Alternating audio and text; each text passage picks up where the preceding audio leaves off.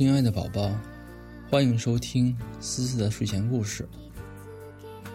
宝宝，你实在是太坏了，我一直特别期待你过来给我跳个舞什么的。都说了这么久了，然后一直催呀催呀催呀催呀的，我都不知道什么时候才能见到。嗯，你是个坏人，好吧，坏人，今天咱们开始读“一日为书，终身不负”的第六章第二节。我觉得这个名字起的真是不错。其实我也是一样。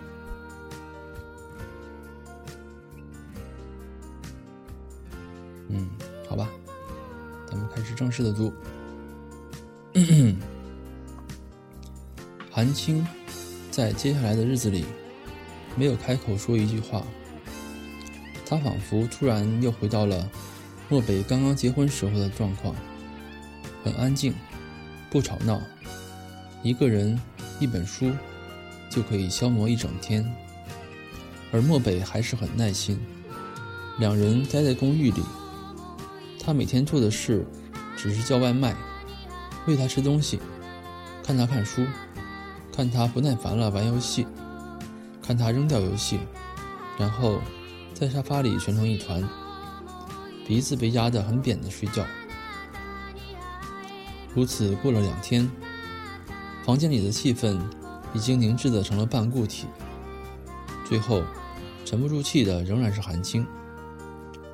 他的脾气突然从最安静变成最暴躁。他买了副围棋，本来是盘起腿来自醉自逸，但没有招架住。漠北在一边悠闲的观看。最后，突然紧紧拧起眉毛，纤细的手指一扫，白子儿黑子儿全都噼里啪啦的落在了地上。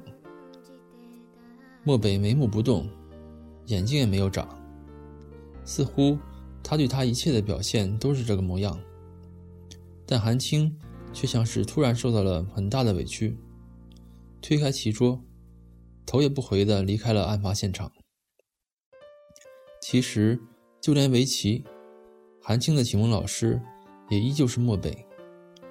如此枯燥理性的东西，他当初要学的原因就只有一个。漠北下棋的姿势太好看了，他总是习惯将座椅后退一步，双手搭在一边，冷眼看着面前的棋子，完全一副事不关己的模样。即使再针锋相对的局面，即使濒临不可挽回，乃至真的一败涂地，他也总可以维持这样居高临下的态度。韩青也想学他的样子。却发现自己做不到。第四天，韩青开始拒绝吃东西，他的嘴巴紧闭，眼神锐利地盯着漠北，警惕的像是一只弓着的猫，完全无视他递过来的汤匙。漠北低低叹了口气，放下汤碗，慢慢开了口：“你不想让我找，可我得找你。你现在就像是一只翅膀刚刚硬了的小鸟，总想着往外飞，不碰的头破血流，绝对不肯回头。”韩青还是一声不吭，他梗着脖子看窗外，嘴巴紧紧抿着，拳头捏紧，背影倔强。傍晚时分。韩青终于受不了了，一个人跑出了酒店。他知道，他就算跑到天涯海角，漠北也还是会找到他。索性直接躲进了附近的一家酒吧里，在里面闷声喝白水。夜晚的酒吧很热闹。韩青平生第一次来这种地方，一个人叼着杯沿儿，垂着睫毛。不声不响地坐在角落的位置，不引人注意，也十分乖巧。他的电话响起来，被他看也不看，直接按断。没过一会儿，座位旁突然落了个阴影，笑声很爽朗。小姑娘，真是好巧，还记得我吗？韩青抬头，那张脸很斯文。笑意蔓延到眼角笑纹里，看不出他的真实情绪。他的睫毛闪了闪，仔细回忆后，慢慢的说：“林先生，林义伟，这个人是他曾经在 T 市机场的插曲。当时因为原航班被无故取消，需要转乘其他客机，许多人都怒火冲天。”唯独他俩静坐一旁，有一搭没一搭的聊着话。林一伟话很多，是韩青当时对他唯一的印象。因为尽管他说的不超过十句话，每句话不超过四十个字，他还是在一边啰里吧嗦的侃侃而谈了四个小时，言语间尽数透露了他的高薪资、高职位、高品格。我很欣慰，你还能记得我。林先生指了指他对面的座位，我能坐吗？韩青没有回应，依旧在安静的喝白水。他知道，只要他不摇头，这个林先生都会自动理解成他是在默许。林以为果然坐了下来，露出一个笑容。怎么这次又是你一个人呢？小姑娘总是一个人出来，很有胆量啊。韩青没有说话，只听他又说下去：“你已经上大学了吧？还在 T 市吗？我最近调回了 T 市，在和泰总部工作。我觉得我跟你在一起挺舒服，或许以后有时间可以一起喝喝茶什么的。”韩青顿了顿。难得瞧了他一个正眼。和泰，如果他没记错，和泰是韩冰的老巢，韩氏赚钱的核心。是啊，我这次是难得的有两天假期，来新加坡度假。你在和泰做什么？做高层管理工作。林一伟笑道：“你这是什么眼神儿？难道我看起来不像吗？”韩青微弯了弯唇角，很像，很符合和泰高层管理人的气质，跟韩冰一样让他不喜欢。韩青把白水喝光后，站起身，与林一伟告辞。临走前，林一伟询问他的手机号码，被韩青委婉拒绝后，只好笑着说：“有缘再见。”韩青第五天。还是没有和漠北一起待在福建里。沈岩打来电话，他痛快地答应共餐。地点定在一家印度特色的美食馆。沈岩把春节礼物送给他，是一套小小精致的银器。他的声音就和银器碰撞一样清朗。东西不贵重，所以你就不要再费心回送我东西了。那怎么行？明明是说好的，你生日什么时候？韩青抿着唇，想了想，有点汗颜地说：“我记得好像是这几天里，但是哪一天没有记清楚。”三天后，沈岩抿出一个清淡的笑容。那个时候，你还在不在新加坡了？韩青想了想，说：“没大问题的话，应该在的吧？你呢？还在吗？有生日晚宴吗？我去给你庆生。我接下来应该会一直待在新加坡，直到去英国。不过，我从小到大还没有做过生日宴。”沈岩似有若无的笑容依旧维持在嘴角。但你如果来帮我庆生，我应该会非常期待。他说完，低眼去吃东西。韩青可以看到他浅浅痕迹的那双眼皮，以及越发优雅的用餐仪态。他单手托着下巴观察他，直到被他的声音打断神游。我突然想起来，既然你决定去英国留学。现在在国内也没有什么事儿，要不要先去那里待几个月适应适应？韩青顿时就低了头，并且长久都没有回答。沈岩瞅了他一眼，沉吟片刻，说：“如果还不想离开 T 市，那也不着急。我也只是建议，你年纪小，一下子要出国留学。”有适应期很正常。韩青一下子拧了眉毛，是说谁年纪小？你跟我一样大，好不好？沈岩淡淡的说：“可我和你走出去，至今还没有遇到一个说咱俩看起来一样年纪的。”上回，韩青和沈岩在欧洲大小国家待了一个半月。韩青除了指点想去的地方之外，其他的日常出行都由沈岩包办。沈岩在英国一年，性格愈发收的沉稳内敛，具有举手投足间的气质，藏无可藏。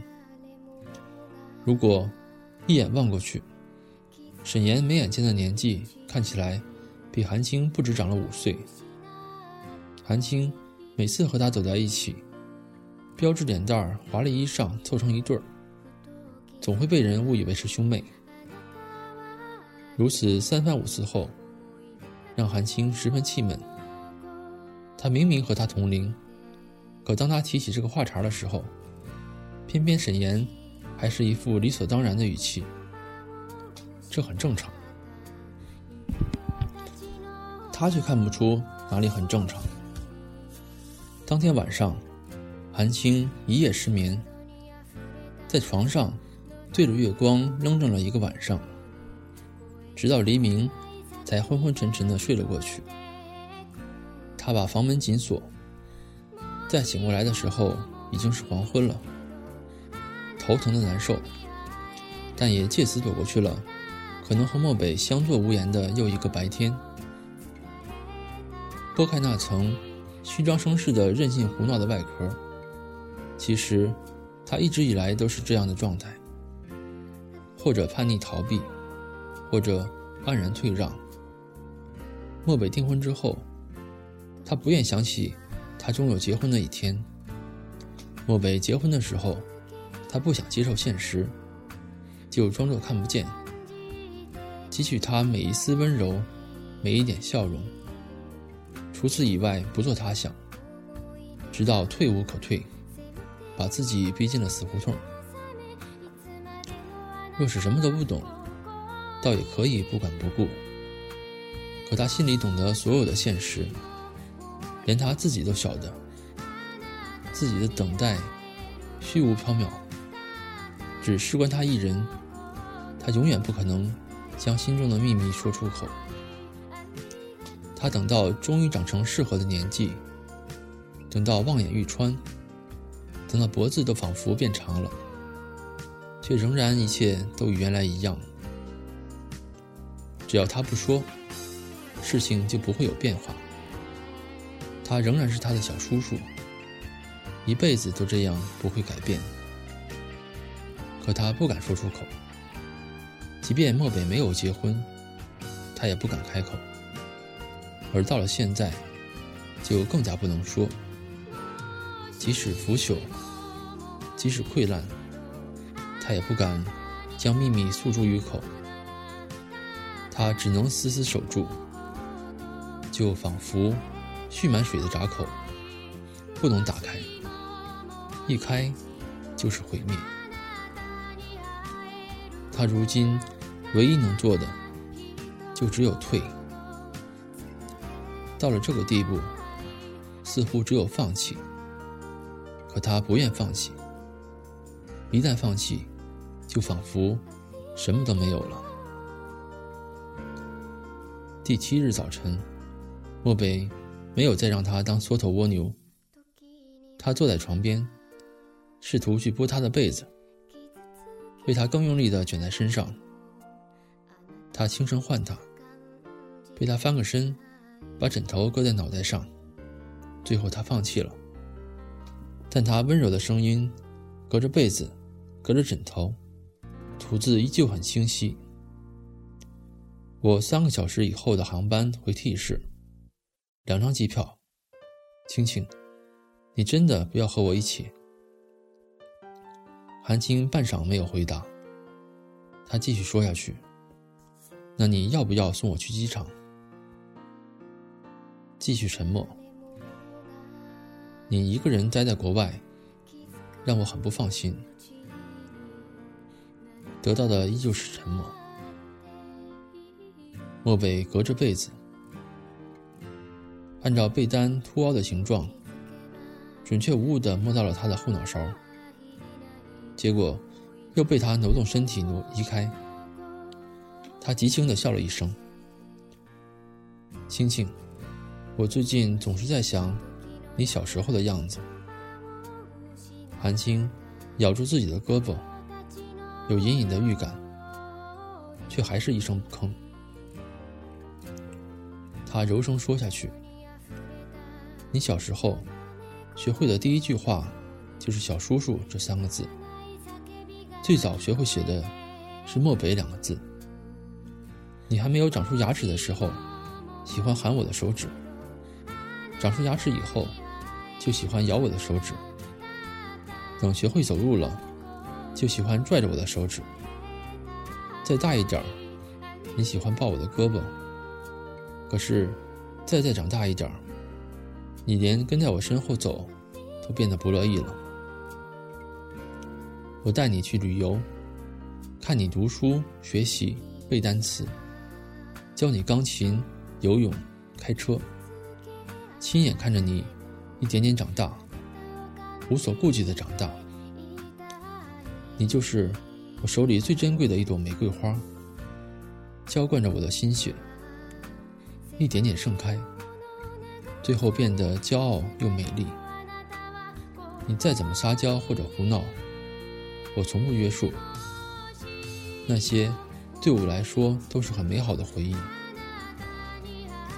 我以前一直以为你喜欢什么。不喜欢什么？这个世界上，没人比我更了解。就算我不了解，你也会主动来告诉我。可现在呢？我发现，事实似乎不是这样。你以前那么喜欢和我讲有关你的事儿，一点一滴的喜怒哀乐都不放过。我都不知道从什么时候开始，你一句话也不肯对我说了。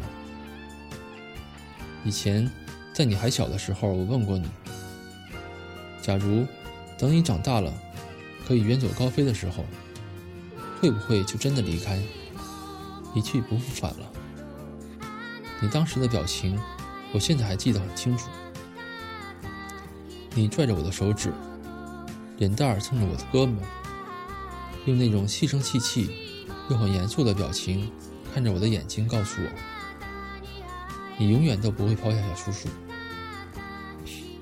我不知道你的永远有多远，可我以前答应过你，即使我结婚了，也依旧把你放在第一位。我的承诺永久有效，直到我人不在了为止。漠北俯身，更近的耳语，更轻柔的口吻：“宝贝儿，虽然我知道叛逆期是青春期的特产，应该给予谅解和支持，可是我不知道你这段叛逆期要维持到什么时候才肯打住。你也许是因为至今对我结婚还有气，并且还琢磨着想要如何重重惩罚我。”又或者是因为别的什么。总之，我不指望你现在就变得和以前一样的，和我可以肆意撒娇、任性胡闹。可是长则数十年，短则几个月，你给一个期限范围，让我能看得见尽头，总可以吧？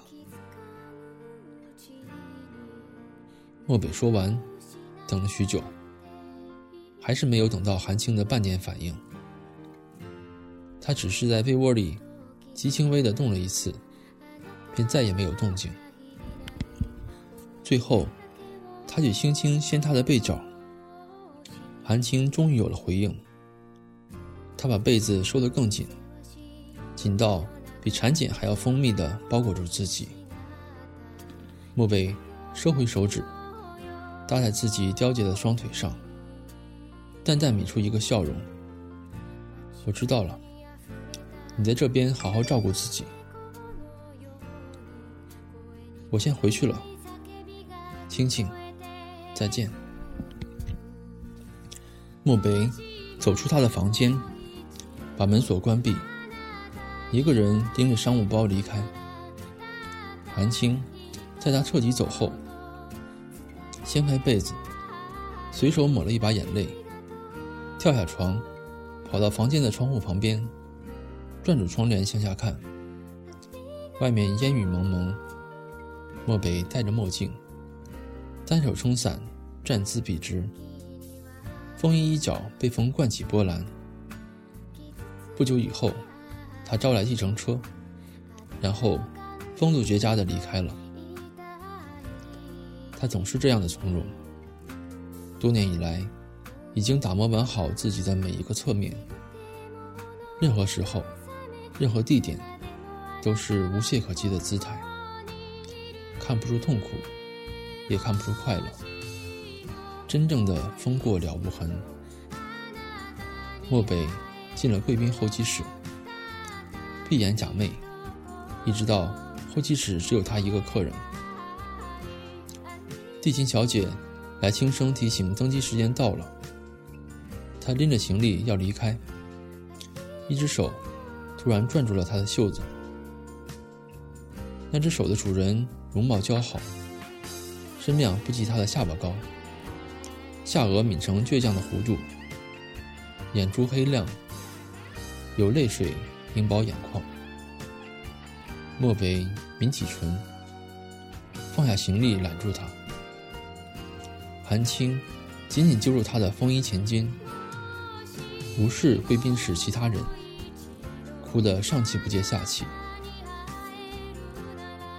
他用尽了全力，平生从来没有哪一次哭得像现在这样厉害。几分钟里已经是声嘶力竭，汗水和泪水沾湿脸颊的头发，泪眼模糊，仿佛要把这几个月所有的委屈都要哭出来才肯罢休。时间过去十分钟。地勤小姐看看墙壁上的钟表，又看看哭得几乎脱水的韩青，几次想要上前，几次又退回原地，但明显是欲言又止。漠北眼角余光扫到他，打了一个手势。地勤小姐微微欠身，离开了。漠北说着喃喃未明的话，韩青明显不领情。他掐住她的腰，低下头，去轻轻亲吻她的头发。韩青却突然发难，揪住他的衣领，强迫他弯下腰。然后他踮起脚尖，一口咬住了他的肩膀。漠北清瘦，但他瞅准了她肩胛骨以上的那部分，下了大力气，狠狠咬上去。甚至是重到已经感受不到自己在踮着脚尖，并且直到最后，自己的咬咬合肌酸痛才肯松开。他后退一步，看到漠北明显被湿了一大片的风衣，眼神依旧任性倔强。韩青的眼色瞥过他的商务包，声音冷然：“你是出差过来，顺便来看我的？”漠北取过手帕，擦去他额头上的少许汗水。我是除夕那天，在全家的眼睛底下飞过来，专门陪你一起过春节的。韩青梗着脖子，一动不动，任他擦拭。过了十秒钟，突然又拂开他的手，头也不回的离开了贵宾室。韩青。最终仍是和漠北一起回到了 T 市，他仍是回到墨家，而因为韩冰回了娘家，韩青没有在第一时间见到他，并且刚刚到了庭院，便受到了莫伯父、莫伯母的嘘寒问暖，没人责备，也没人质问，他还是受到了整个墨家无限纵容的掌上明珠。回到 T 市第二天，沈岩在晚上打来电话。韩青才懊悔的想起，自己突然决定回国的事儿，还没有来得及告诉他。沈岩的庆生，他参加不了了，也无法及时弥补，只有用不住的道歉，才勉强消减一些他心中的愧疚。没有关系。沈岩的声音依旧淡然，让人听不出喜怒。春节能和家人一起过，再好不过。生日不比春节重要，这是很正常的事儿，你不必太介意。可是他越是如此作答，韩青就越是愧疚。这种愧疚，让他在韩冰回来之前的连续三天里，都不自觉的心悸不已。心情低落。好了，宝贝儿，那这第六章的第二节就讲完了。嗯，我生日什么时候？每次都要问你这个问题。如果你不记得的话，我就在我生日的第二天上门去跟你讨债。嗯，今天应该感觉没有昨天那么累了吧？听你说话声音还是挺精神的。那，你中午又没睡午觉，那就早点睡吧。嗯，周末有时间过来看我啊。然后记得给我跳舞。好，乖。好了，宝宝，晚安。我非常想你，我也很爱你。晚安，宝宝。